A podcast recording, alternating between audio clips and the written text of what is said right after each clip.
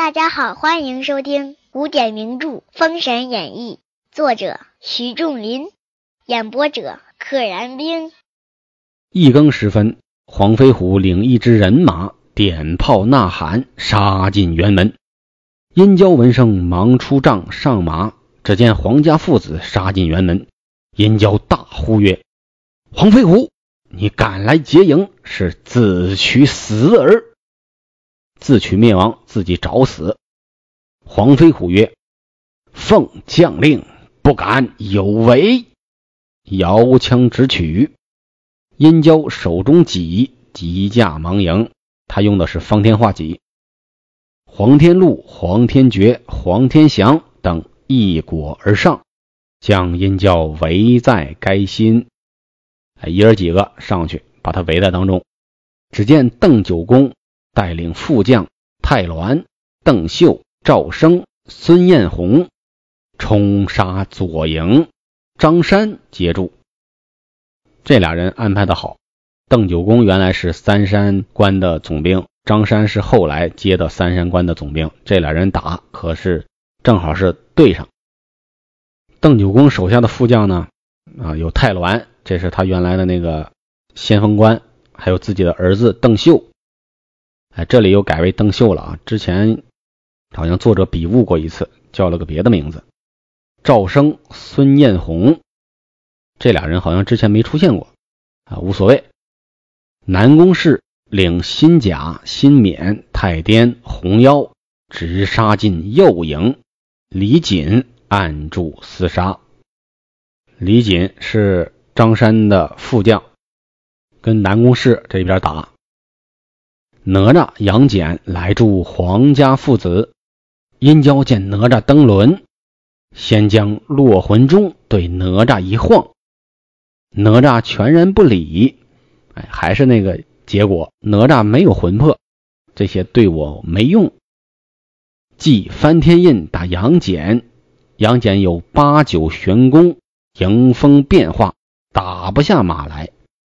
杨戬的功夫叫八九玄功，随便变，哎，你打不下来我。故此殷郊着忙，两个宝物都不起效用。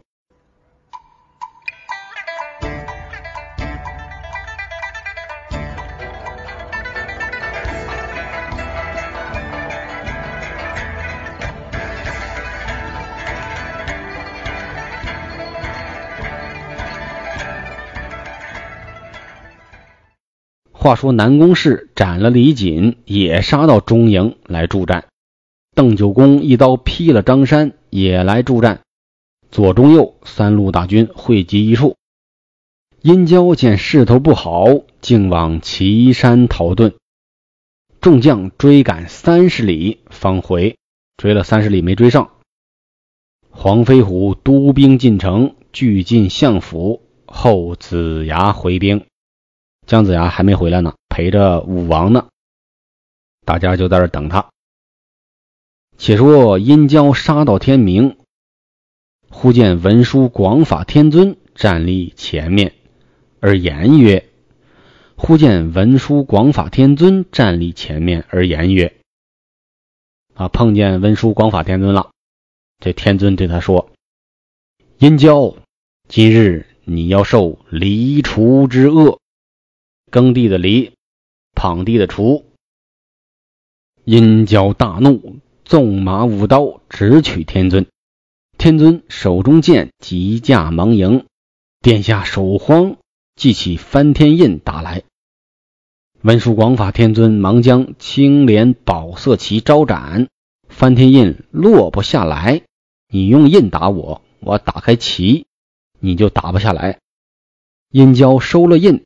往南方离地而来，忽见赤精子大叫曰：“殷郊，你有负食言，难免出口发誓之灾。啊，你说话不算数，免不了会像你发誓那样，你发的誓都会应验的。你不说你要受离除之恶吗？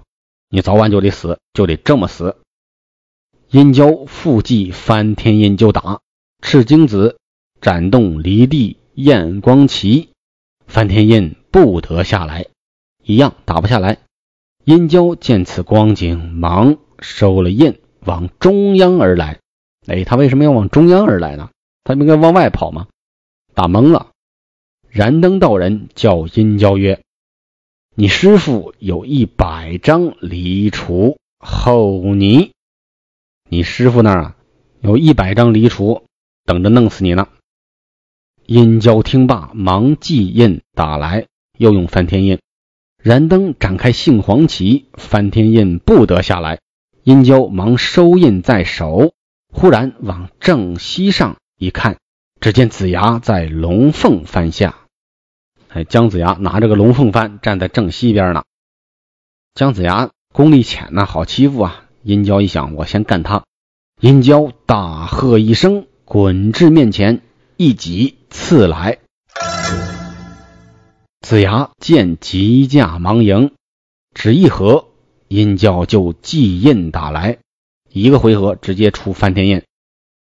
子牙急斩巨仙旗，翻天印不得下来。子牙把打神鞭系起来打殷郊，殷郊着忙抽身往北而走。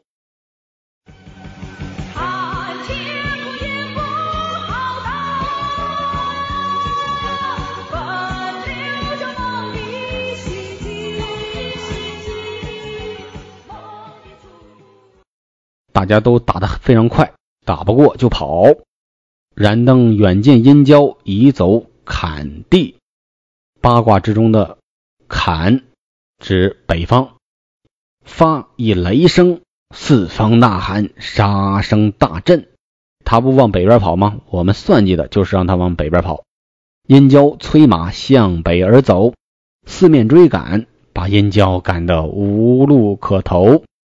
殷郊只得把翻天印往前方山头打去，这是干嘛？这气急了吗？气急败坏了，直接瞎扔。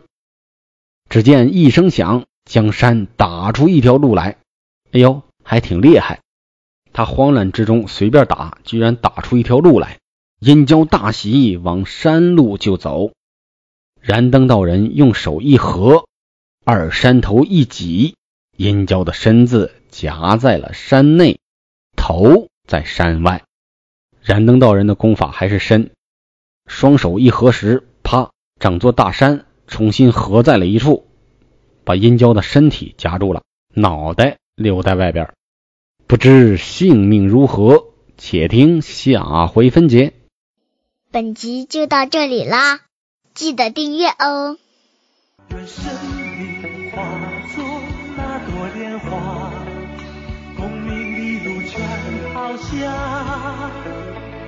百世穿梭神的逍遥，我辈只需都在世间潇洒。